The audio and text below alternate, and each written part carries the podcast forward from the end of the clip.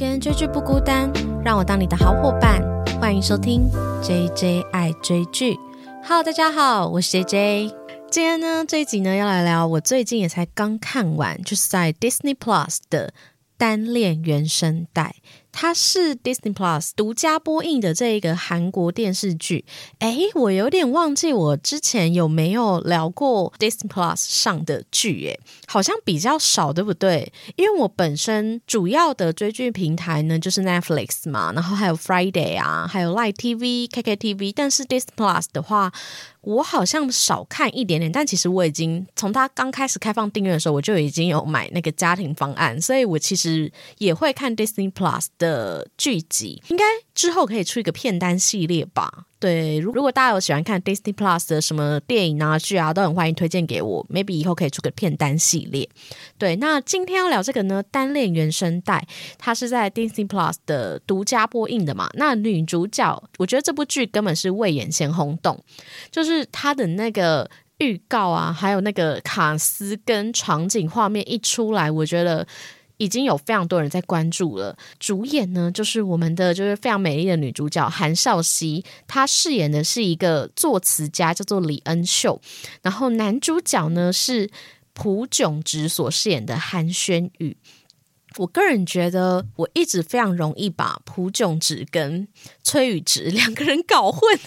不知道为什么，我很容易把他们两个人的可能是。都一样有个值吗？或是他们的长相？总之，我好像就是很容易搞混。但是我个人觉得，其实韩少熙的外形非常非常适合这一个电视剧的演员。但是，但是，如果大家一直都有在追韩少熙的剧啊，就是无法抗拒的他，然后还有那个啊夫妻的世界的那个小三啊，还有之前那个以无之名，其实。我个人觉得最适合韩少熙的角色是以无知名的那个女主角。其实我觉得韩少熙她虽然长得非常漂亮，很像韩团的女偶像，可是实际上我觉得她是带有一点帅气的女生。所以当她来演到这一个李恩秀这个角色的时候，我就觉得有一点太女性嘞。我一直看了都一直会冒出那个以无之名他在那边很帅气对打的画面。我不知道大家看有没有这种感觉。而且这个单恋原声带很特别，是它其实只有四集，而且它每一集还不到。一小时，有些只有四十几分钟而已，所以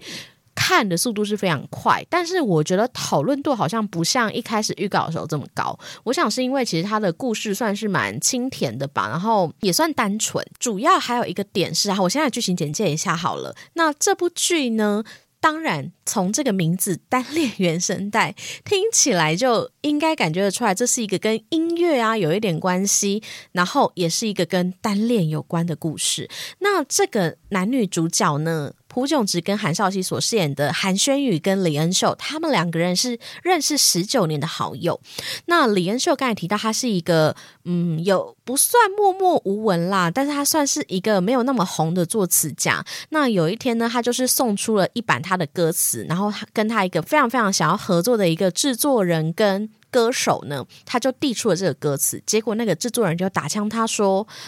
因为这首歌是跟暗恋相关的，可是他觉得李恩秀的歌词里充满了热情跟乐观，他仿佛并没有经历过暗恋这种心情，所以他就打枪他的歌词。可是李恩秀算是一个非常认真的女作词家，她就是苦苦哀求他说：“可不可以再给我一次机会啊？”那后来制作人就告诉他说：“好，那我给你两周的机会，如果两周后就是你能够交出一个很不错的歌词，那我们就可以继续合作。”所以李恩秀呢，后来他就是。回去找他这个认识十九年的好友韩轩宇。那韩轩宇呢？他其实是一个非常厉害的新人摄影师。他跟李恩秀就是认识了非常非常久了嘛。那他在跟李恩秀呢一起谈话的同时，他就不小心透露说，他其实有暗恋的对象。那李恩秀就觉得奇怪，我认识你这么久，我怎么会不知道呢？那你是不是你之前在国外的时候认识了？珍妮佛之类的，就是谁谁谁，那个就是你暗恋对象呢？那韩炫宇也没有否认，所以李恩秀就发现说啊，原来他有一个暗恋四年的对象，然后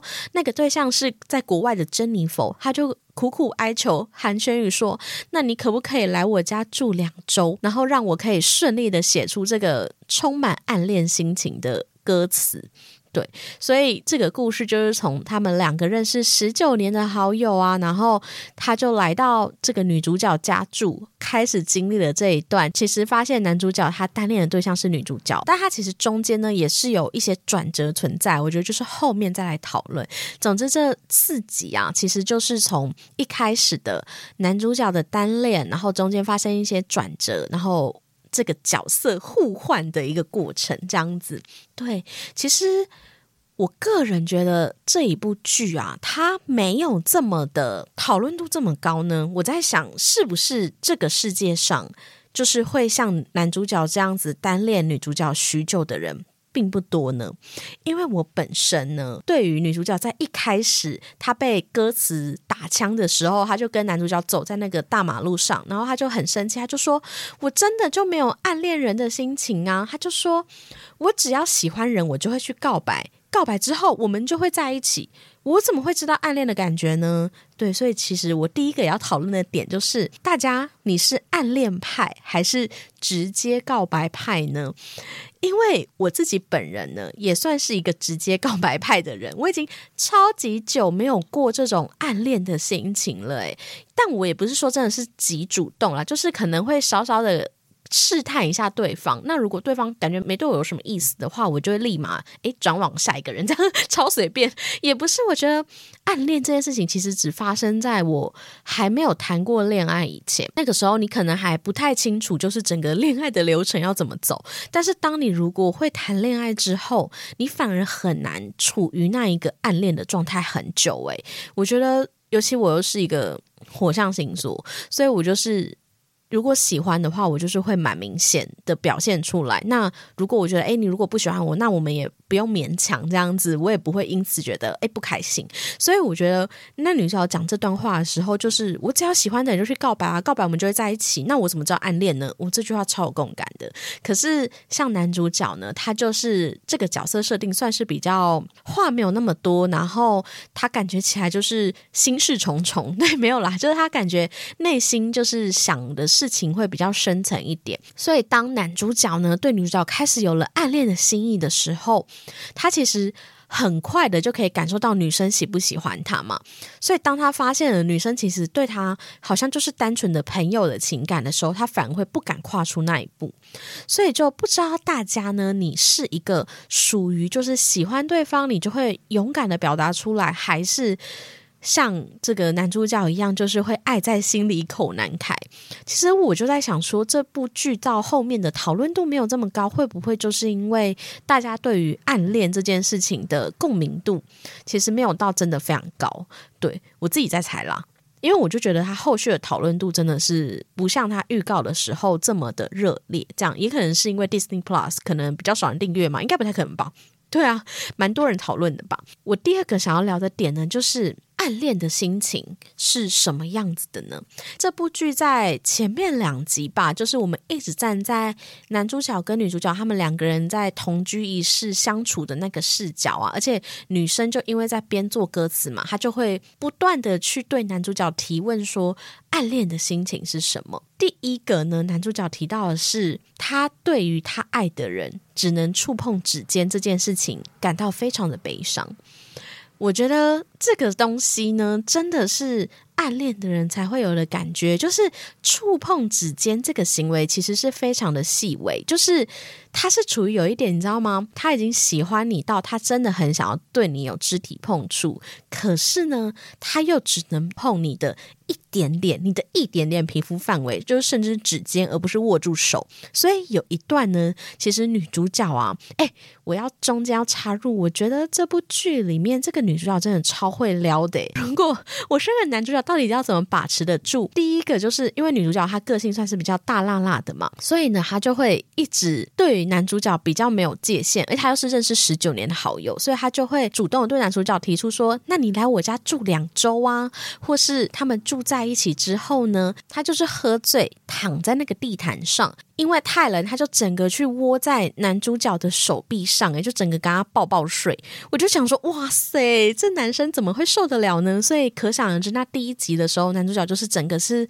兴奋到没有办法睡着，看着那女生的脸就说：“啊，天哪，我真的是快疯了。”结果这一刻女生就醒来。醒来也就算，后来去浴室，他还男主角就是这么混乱的状态下，他就洗澡，然后出来的时候头发还微湿，露出他的脖子。有人说，就是女生怎么最有性感魅力啊，或是最要展现自身魅力，对男生最有性吸引力的那一个部位呢，就是脖子。对，所以还有把他的头发拨一边，然后露出他的脖子，诸如此类的，我就觉得这部剧里给韩少熙超多那种。女生充满性吸引力的时刻，对，就一直在考验男主角的为人这样子。所以，其实当男主角说出他对于暗恋的人呢，他只能必须有非常非常克制、非常非常节制的肢体碰触，甚至只能触碰指尖这件事情，让他感觉到很悲伤。我就觉得这样子的心情真的是非常非常细微的心情。那第二个呢，就是暗恋的心情到底是什么？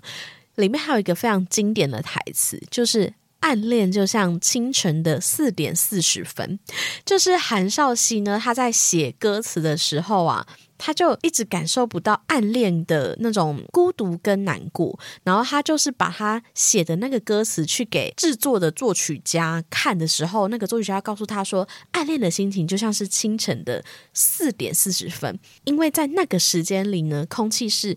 最冷、最安静。同时，也是最容易让人家感受到孤独的时候。我觉得这个描述真的是非常非常的美耶！大家知道，我前半段在看那前两集的时候，我真的觉得我那个心情就跟女主角一样，就是我要疯狂的去挖掘 N 年前我在。暗恋一个人的心情，然后当他说这个清晨的四点四十分的时候，我就觉得哇，暗恋的人真的好辛苦哦。我觉得如果没有办法接受暗恋的人呢，可能就像我一样，就是觉得已经在爱情里觉得真的是人生已经够难了，我们不要再在爱情里为难自己这样子的一个感受。所以他说的清晨四点四十分，就是那一种你在。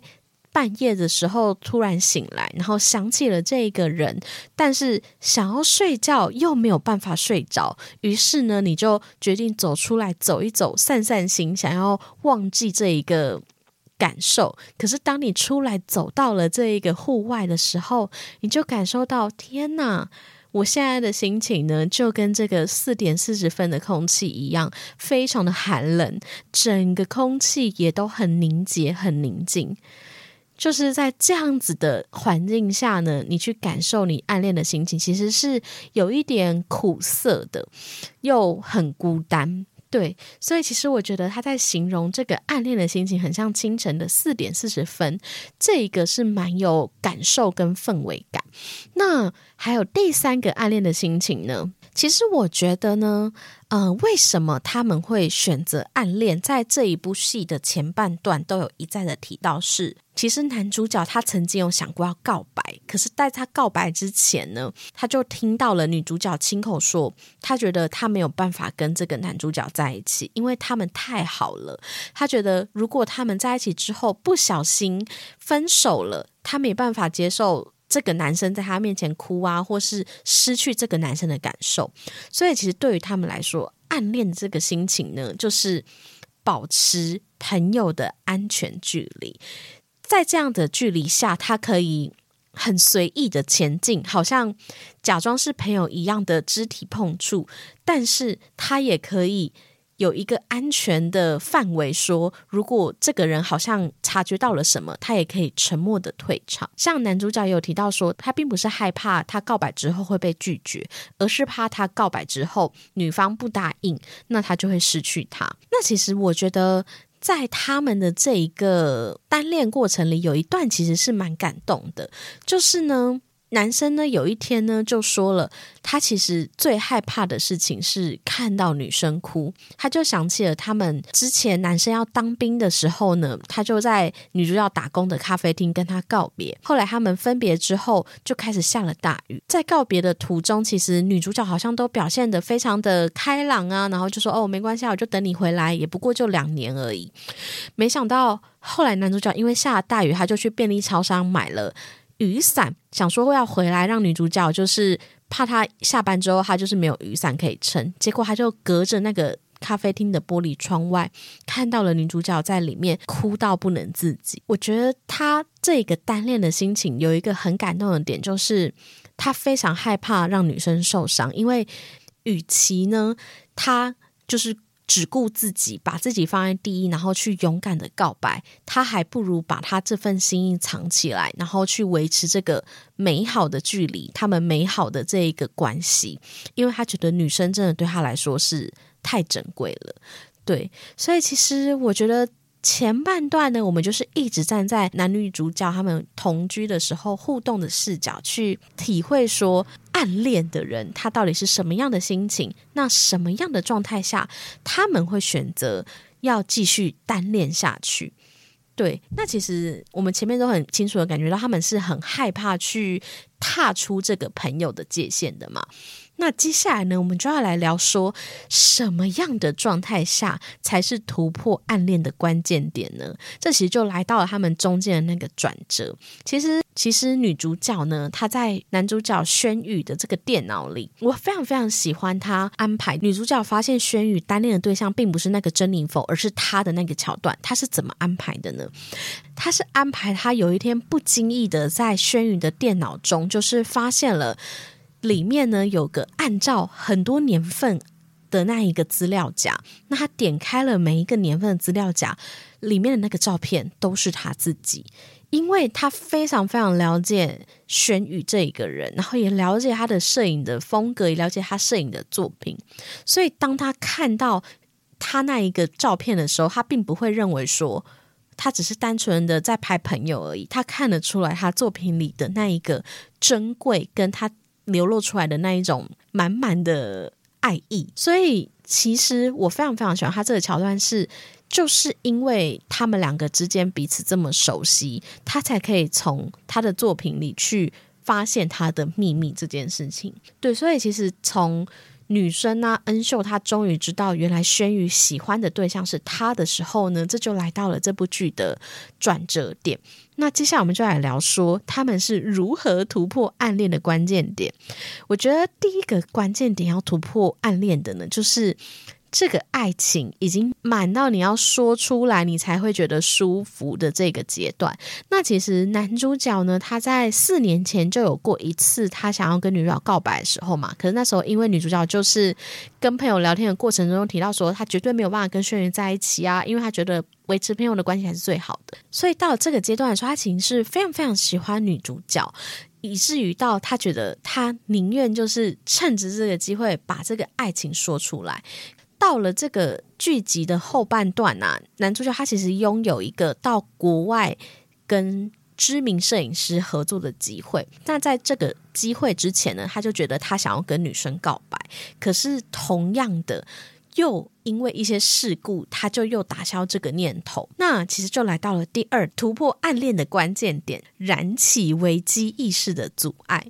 对，就是其实刚才一直都有提到说，女主角她的歌词啊都会被一个音乐制作人审核，而那个音乐制作人呢是由金柱宪所饰演的江雨日，他其实是一个作词家啦，比较资深的作词家。这个角色呢，就是。有一点像是一个催化剂吗？他让男主角呢燃起了一个很深的危机意识，就是因为他感觉得出来女主角对于这个作词家是有满满的崇拜感的，所以当他感受到说这个作词家好像也对女主角有意思的时候，他就非常的紧张。以至于他才会决定说要来做第二次的告白，所以我觉得其实突破暧昧的关键，有时候真的也需要靠一些外来因素。第三个突破暗恋的关键点呢，其实是来自于时间的沉淀。这是什么意思呢？刚才前面有提到说，其实恩秀啊，他中间就发现了，其实轩宇喜欢的人是他。那一开始的他其实非常的慌张，觉得说。天哪，他要怎么去接受这件事情呢？而且他也很害怕跨出这一个朋友的界限。那其实甚至呢，他也刚接受到这个他非常崇拜的作词家去跟他告白这件事情，所以在他多方非常混乱的状态下，居然轩宇他就有了这个出国跟摄影师合作的机会。当他跟轩宇又再度的因为他要出国而离别的时候，他就想起了八年前他轩宇要离开他，然后去当兵的那个时候，他为什么在咖啡厅痛哭？他本来以为他会痛哭，是因为。他失去了一个可以聊天吃饭的好朋友，在这一次离别的时候，他才真正的明白说，其实这是一个对于轩宇非常非常热烈的爱。他是因为害怕失去他，害怕他离开他身边，就是因为他们两个人当了太久的朋友，他太熟悉他的存在，太习惯他的存在，以至于他以为这个相处就是朋友的相处。可是实际上，他已经对于轩宇是非常非常多的爱情成分存在他们关系之中。所以，当轩宇离开他去了国外一年的时候，正好给了他很多很多的时间去思考跟沉淀这个关系。所以，其实我觉得。要突破暧昧的关键点，刚才提到第一个就是你真的要爱到对方，说你真的是不讲不行，你一定要把你的爱说出来的时候，你会想要去突破。第二个就是出现了阻碍嘛，外来因素。那第三个，我觉得在他们两个 case 之中，就是他们必须要有。一段时间去重新的审视自己的内心想法，去反思，说我到底是不是真的喜欢他的这一个时间沉淀。我也很喜欢这个时间的安排，因为很多人可能会觉得说，哦，天呐，他们好不容易要在一起的时候，又要拆散他们吗？会不会拖戏什么的？可是我觉得这正是他们这段这种十九年的朋友要跨越障碍，变成。爱情的一个很重要的关键点，就是你真的要想清楚，就是要这样子比较不容易联系彼此，然后彼此互相成长的时候，你才有办法去厘清，说我跟他之间到底是什么关系。那我觉得就可以聊到最后一个我们要讨论的点，是从挚友变情人，到底好不好呢？其实我个人觉得。蛮好的啊，但我其实也必须跟大家说，我在看这一部剧的时候，共鸣度真的是偏低，因为要么我就是很久没有暗恋的心情嘛，然后要么第二个就是恋爱。一直以来的模式速度都非常非常快速，就是可能跟这个人就是认识不久，然后那整个进展就是很像在超商买东西，快很准这样子。所以其实呢，我好像非常非常少有过这种朋友当了很久之后，然后非常了解彼此，然后变情人的这个桥段。可是我自己觉得在看这部剧的时候，我就觉得他们两个人状况从挚友变情人，感觉超棒的。我觉得我列了三个。第一个呢，就是当你们两个在一起的时候，彼此就是最懂彼此的人。他们两个其实在这四集里面都一再的，就是。展现出身为挚友才能够有的默契，不管是属于他们的灵魂料理，他们两个都非常喜欢用法式料理配玛格丽酒，然后或是他们的成长背景其实是高度重叠的，他们的高中一样啊，然后小时候的成长背景也一样，所以其实他们有非常非常多聊也聊不完的共同经历，然后还有他们彼此都很知道对方的喜好，就像男主角知道女主角。不喜欢吃橘子，或是是他喝红酒会头痛，这些全部都是从自由变情人才能够有的好处。就是你好像不太需要再去在恋爱中重新认识对方，因为你们两个人就是最懂彼此的人。但是这当然也会提到，就是那到底要怎么转换这个？从朋友到恋爱的关系嘛，可是我真心觉得这也要问到另一个问题是：大家觉得男女之间真的是有纯友谊吗？就这个纯友谊，当然不是只说我们单纯的就是当朋友这样子，而是像剧中这个男女主角，他们十九年是紧密的相处在一起的这一种纯友谊，我觉得。不容易，真的是很难，而且两个人长这么好看，对不对？就是长得这么好看的男女主角，然后当朋友不感到心动，我自己觉得这个也太难了吧。对，所以如果从挚友变情人的第一个好处呢，这个对方呢就会是最懂你的人。那第二个好处就是他也会是最支持你的人，因为他非常非常的了解你嘛，所以他也清楚说你一路以来呢是怎么走到现在的地步的。那就像这个剧里，其实他中间有演一段是他们两个人之间的高中故事。男主角呢，他从高中时间他就非常非常喜欢看各种摄影作品集。那女生呢，就是送他第一台相机的那一个人，她也是促成他后来成为摄影师这一个道路上一个非常重要的推手。所以其实。他们两个人呢，都是互相最支持彼此的人。男主角在跟女主角说他有喜欢暗恋的人的时候，他也提到说，为什么他喜欢这个暗恋的人呢？他说：“我喜欢他八年了，因为他是除了我妈以外最信任我的人。他总是支持我做想做的事情，我会想要跟他告白。”对，所以其实我觉得从挚友变情人的这件事情是。延续着前面说啊，他是最懂他的人，那就是因为懂彼此，你才知道什么是他最需要的，你也会成为一个支持他梦想、支持他去做他想要做的事，而且也能够理解的那一个人。那我觉得第三点是我觉得最羡慕的，就是。陪伴一辈子也不会腻的人，女主角她在后面呢，她就男主角就中间就那一年，他去当了这个国外流浪的摄影师嘛，那他常常就是都收不太到讯号，所以他们之间聊天的频率可能一个礼拜才一两次而已。他其实呢，就是。有一天回家的时候，发现哎，他家的餐桌上怎么出现了男主角喜欢的娃娃呢？后来发现原来是他妈妈，就是偷偷来到他家，然后帮他清理房子的时候，从二楼带下来的。那女主角就拿着那个娃娃摇一摇之后，才发现哎，娃娃背的后背包好像有一个东西耶。打开来看，才发现原来那里面藏着男主角对他的告白，上面就是写了一个纸条，纸条上面就写着：“希望你生命中的每一刻都有我陪在你身边。”所以其实呢，我觉得他们两个之间就是因为懂彼此、支持彼此。那你也可想而知，说如果当他们两个在一起之后呢，他们也会成为那一个陪在你身边一辈子也不会腻的人。我觉得。这句话呢，如果你是从那种刚认识就交往，然后并不是很熟悉的男朋友口中听到的话，你就会觉得这个告白好像那么的没有那么真诚。可是，如果当这个对象是你认识十九年的朋友的时候，你会真心的觉得说，嗯，我好像跟他在一起呢，就会有说不完的话题，然后陪伴一辈子，也不会感觉到任何的倦怠腻的感觉，因为我们就已经这样陪伴彼此十几年了。对，所以其实我觉得这个单恋原声带啊，它就是前半段在聊暗恋的心情嘛。那中间呢，就当终于女主角发现了说啊，原来男生喜欢我。后来这个角色呢，就呈现了一个大互换。后面的一集半吧，几乎都是女生非常思念男生的心情。然后她也在这个男主角去国外的这一年多中啊，去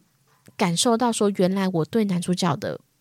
并不是朋友的爱，而是真真实实的爱情。那他其实也在最后跟男主角来了一个非常直接跟老师的告白，他就拿出了他。写了很久的作词本，然后里面写下的就是他对男主角充满爱的心情，然后他要男主角写上那最后一句歌词，就代表他的答案。所以可想而知，他们最后就是顺顺利利的在一起。我其实觉得这个单恋原声带这四集啊，算是蛮小品，而且你看的时候就是会重新的回想，就是那一个。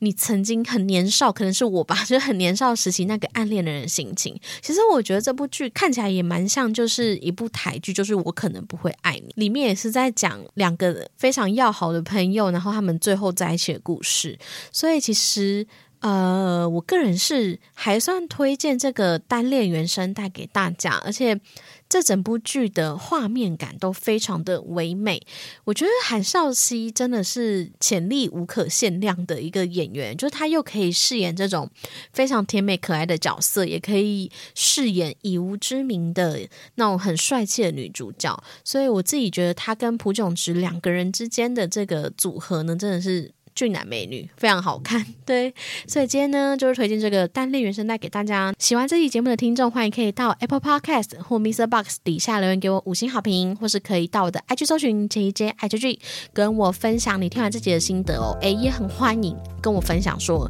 你都在 Disney Plus 里面看什么剧或电影呢？那也许可能出现在我之后的节目哦。那非常感谢大家今天的收听，大家再见，拜拜。